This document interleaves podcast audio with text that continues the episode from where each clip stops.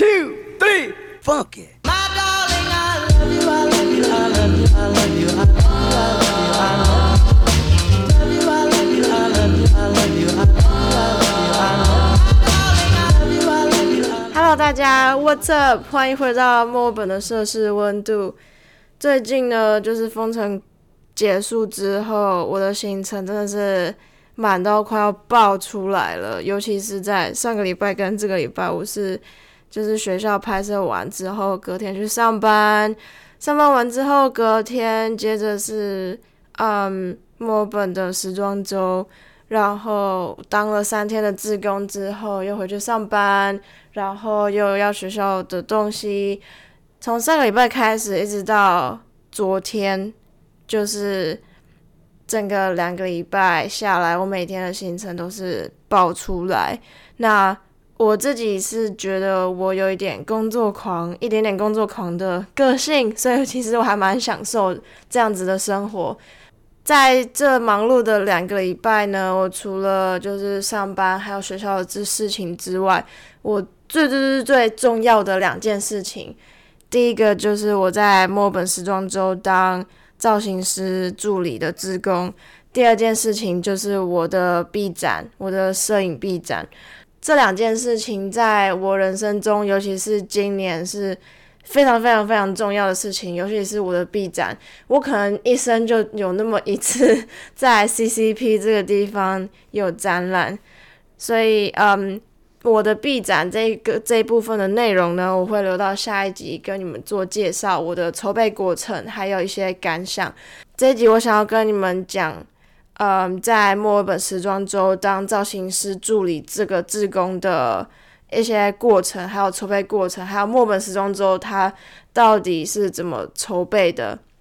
这个时装周呢是每年会举行一次，我们还有另外一个叫做 Melbourne Fashion Festival，那个是在每年的大概三四月左右的时间。时装周大约会是在十月底这个时间，但是因为今年疫情的关系，所以我们就延到了十一月底。那我大概是在嗯，大概七月，今年七月左右的时候，我。听我朋友说，墨本的时装周有在争职工，那个时候我就眼睛一听到就直接发亮，因为我是主修商业摄影，然后我自己最主要是拍时尚的人像，还有我对时尚也很有兴趣，我也很常买杂志什么的，所以想说这。这个根本就是我的东西啊！这根本就是我超级想要的一个机会。即使他是当志工，我也没有钱拿，我也非常非常的愿意，因为这个就是我的荣幸。你你们懂那种感觉吗？所以后来呢，我听到之后就马上去 City of Melbourne 的网站去申请我的志工。那申请完之后，过了一段时间左右，他会有一场面试，是线上的面试，他就会呃让你自我介绍啊，然后大概讲一下为什么你想要来时装周当志工。这样，坦白说，会去当志工的基本上都是读时尚相关的，譬如说。时尚的 marketing、时尚的 design，还是你读 styling 等等，基本上大部分会去的都是这三个科系出来的。我目前在里面遇到的人，好像还没有人是读摄影的呢。Interview 完之后，大概是八月左右吧，我没有记错的话，从那个时候开始，一直到时装周，嗯，这段期间他就会呃让你去。更了解时装周，还有我们会有一个 training 啊，会有一个呃类似训练，一个大概两个小时的训练这样子，还有你会拿到自工的衣服啊，还有去，然后最后会让你去嗯挑选你想要当什么样类型的自工，最主要它有分成三个，第一个是 front of house。第二个是 back of house，第三个是 dresser。那 back of house 就是我的职工内容，back of house 就是在后台工作的职工，front of house 就是在前台工作的职工，dresser 的话就是专门独立出来的一个角色，去帮 model 穿衣服的那个叫做 dresser。譬如说我选 back of house，我选后台的工作的话，他只会给我后台的那些嗯时间表，他不会给我前台的时间表，就是他会根据你选的东西去给相对应的时间轴这样子。我会选后台的自工的原因是因为。我觉得，如果我选前台的话，我的沟通能力、还有临场反应，还有什么 customer service 那些就要很强。但是那个是我比较弱的部分。而且我会觉得，如果选前台的话，是感觉是要在前台 floating around，就是走来走去，然后你的临场反应要很强啊。然后我觉得在前台的话，那还不如就是你一定会看到那场秀嘛。那如果你选前台的话，那你买票进去看也是在前台，那还不如去后台看这一场秀到底是怎么筹备出来的。我觉得这才是比较更值得、更值得的机会，对吧？我选了后台这个工作呢，它之后又有又有细分成很多个走秀，因为时装周它是一个礼拜的时间，礼拜一到礼拜天，每一天都有走秀，然后。它的地点都不会重叠到，所以每一个走秀的后台自工呢，又分成小细节的职位，譬如说 dresser 就是其中一个，就是帮 model 穿衣服的那个叫做 dress dresser。那我的后台工作，我选的是 stylist assistant，也就是有点像，应该说造型师助理，就有点像，我不知道你们没有看过电影或者是影集里面。嗯，就是造型师在帮 model 或者是歌手调整衣服啊、肩带啊，或者是帽子啊等等。那个穿的很时髦的那个就是造型师，然后旁边在旁边帮忙的或者是在写东西的那个就是我，那个就是造型师助理。那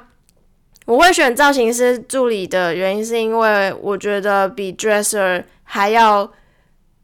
更有。一另外一个管道去更了解这个筹备过程到底是怎么一回事，因为我就是很好奇他到底是怎么筹备出来一个秀的，所以再加上我觉得造型师助理比 dresser 好像听起来更厉害、更厉害一点，所以我那时候就也是毫不犹豫就选了 stylist assistant。但是选 stylist assistant 它有一个小小的条件，就是你。选这个职位的话，你每一场的工作时间都要到。譬如说，我选这个职位，然后我选了一个走秀，那这个走秀之前每一个时间的筹备过程，我一定都要到。我不能说我这个我今天有到，明天不到，然后后天有到这样子。你要选的话，就是一次都要到。但是我选的那一场走秀，我选的是学生走秀，也就是墨尔本有三间很有名的呃服装学院的学生设计出来的衣服会在这场秀呃发表，然后他们也会有一个里面的比赛，会选出一位嗯最出众的服装作为第一名这样子。我选的那场秀呢，它前面的筹备时间我没办法都到，所以。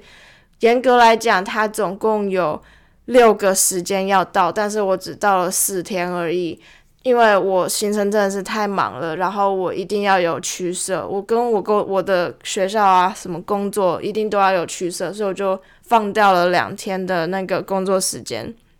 它的筹备过程，这场秀的地点是在墨尔本的 MCG。的地下室的停车场是非常非常特别的一个地点，但是那场秀当天看起来是非常非常酷的，因为它这个地点就是它把停车场 transform 成一个走秀的地方。那在这场秀之前呢，我有去了三天的。呃，工作时间也就是上个礼拜三到礼拜五这三天呢，我们工作的地点是在一间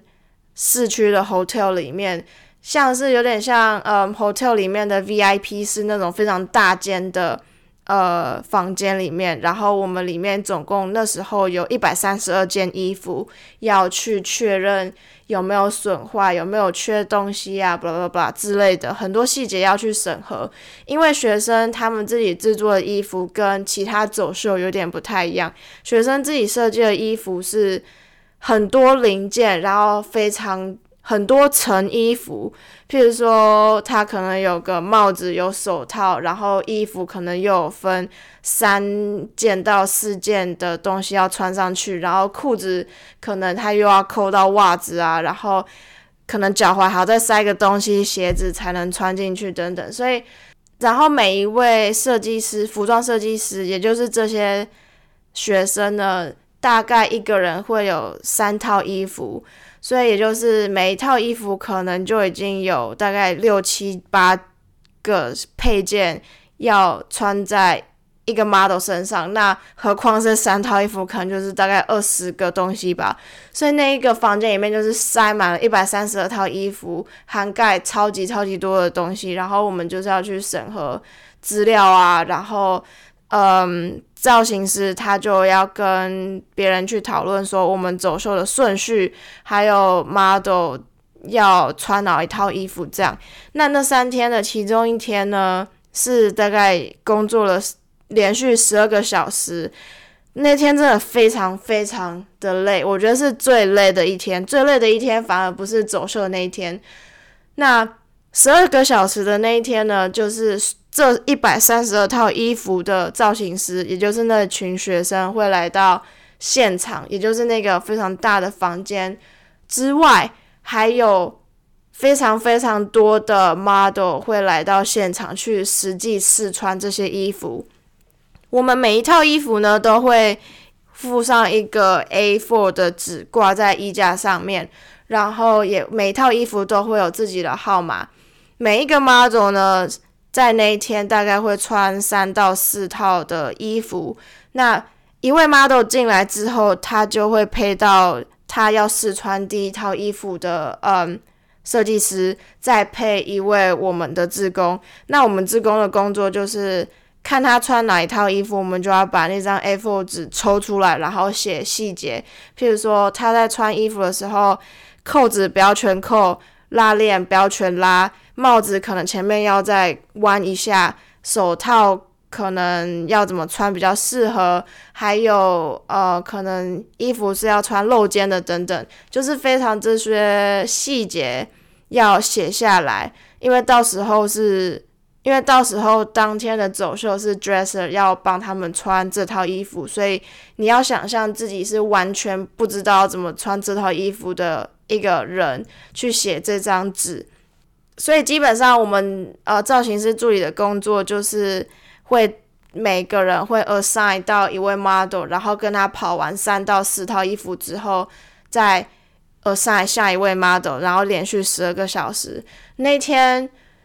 真的是非常的混乱。如果你是外人刚进到那间房间的话，你会想说 What the fuck? What's happening? 所以我觉得，如果是你是以外人的角度来看的话，会觉得非常的混乱。但是我其实身在其中是非常享受的。那这场秀呢，我总共去了四天嘛，最后一天走秀是我印象非常非常深刻的一天，因为我知道其他的志工他们。都有去帮忙其他场秀，就是他们可能至少都会有，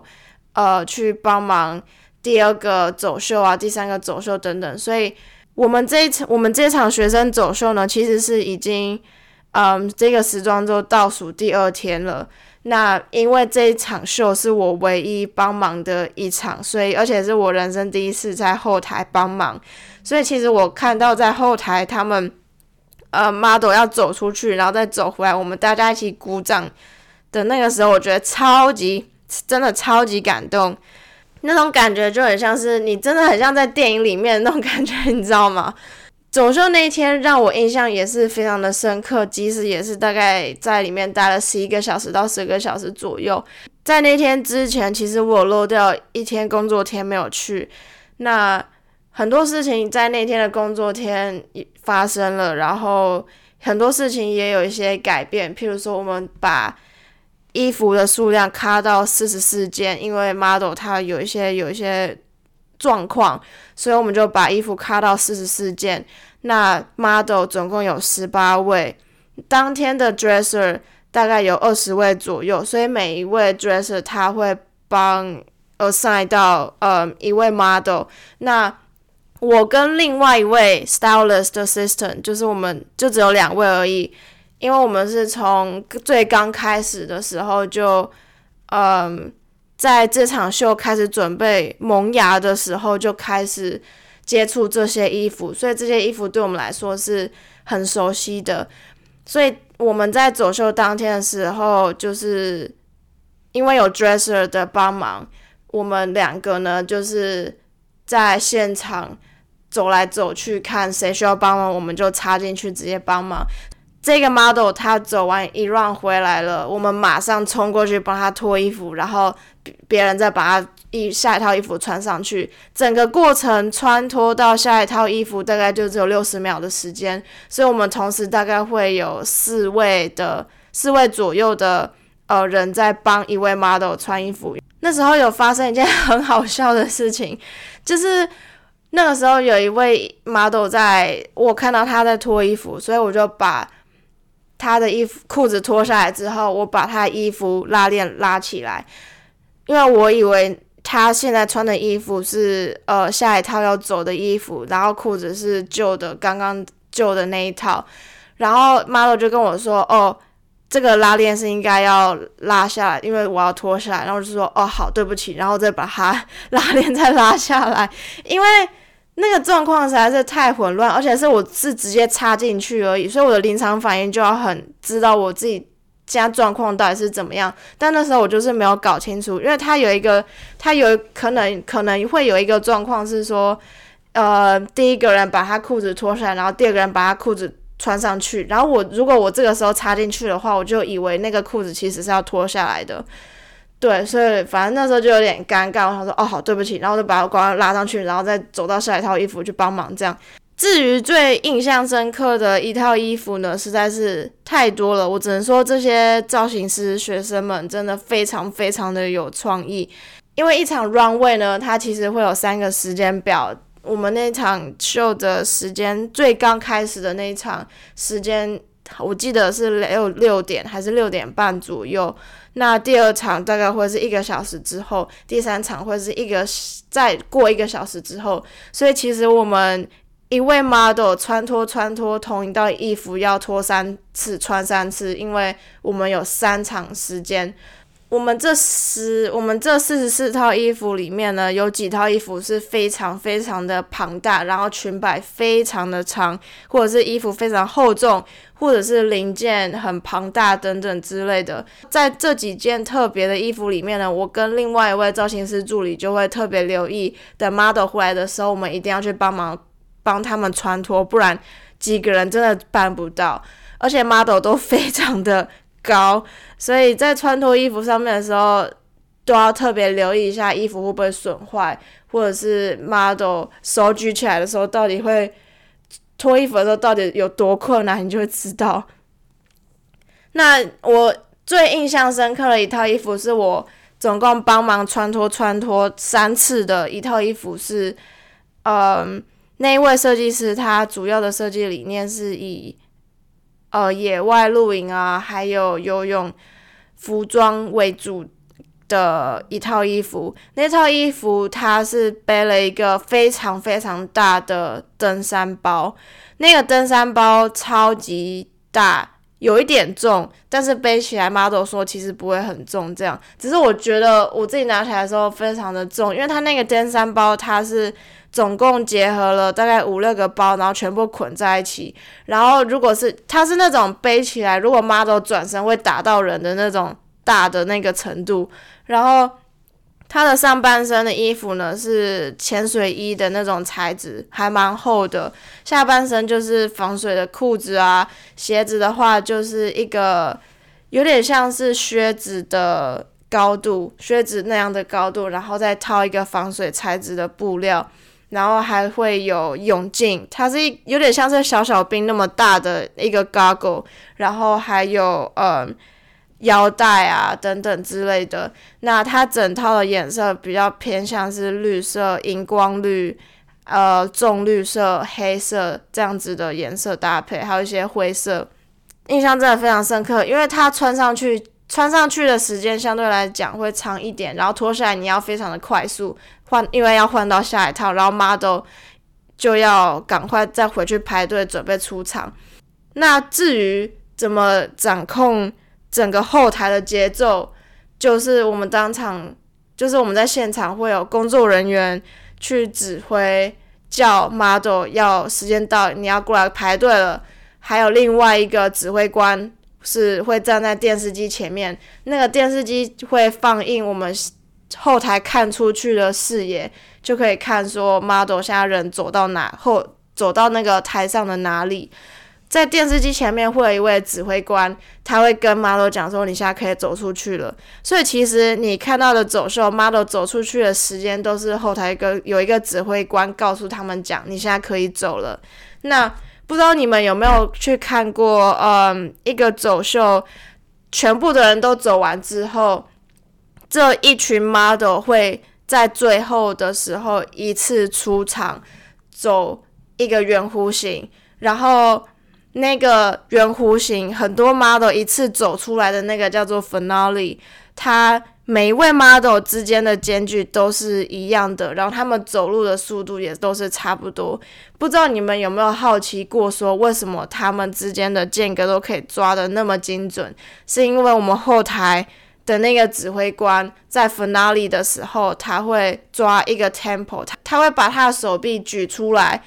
然后他的 tempo 就会是一二一二。一二，然后一的话就是把手臂举直，二的话就是把手肘弯起来，代表 model 可以走出去了。然后一再放下来，二举起来，一二一二这样子，所以每一位 model 之间的间距才会那么的 consistent。这个是我在后台的时候，我觉得看到指挥官他在那个手臂在那边弯的时候，就觉得超级酷。那那最刚开始的时候，前面有讲到说，嗯，学生这个学生走秀，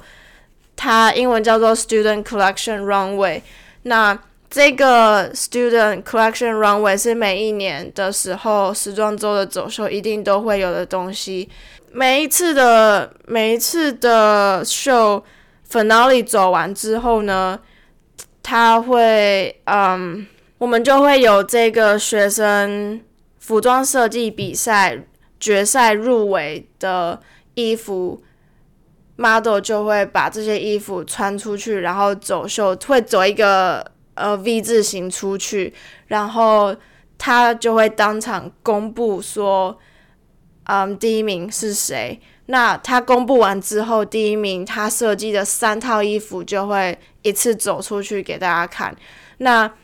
就只有第一场入场时间那一场会请嗯第一名上台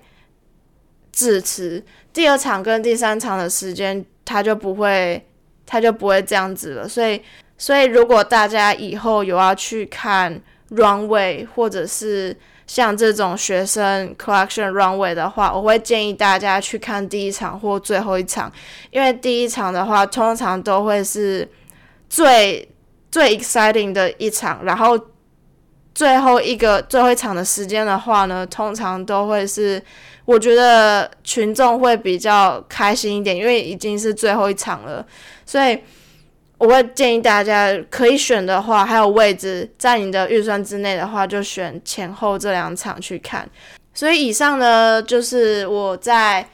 墨本时装周当志工的一些小心得。那严格来讲呢，在时装周后台我是不允许拍照录影的。应该说我可以拍照录影，但是我不能放在我的 social media 上面。但是我知道很多人在。第一场秀之后，他就会陆续在 Instagram 上面发一些照片，是我是觉得是合格的，所以我觉得既然都有这么好的经验了，那我也会在本节目的 Instagram 发一个小小的短片，让你们有一个大概的画面，说到底后台会是长什么样子。那所以不要忘记，嗯，开启 Spotify 的小铃铛。Apple Podcast，也可以留言让我知道你的想法。我们就下期见了，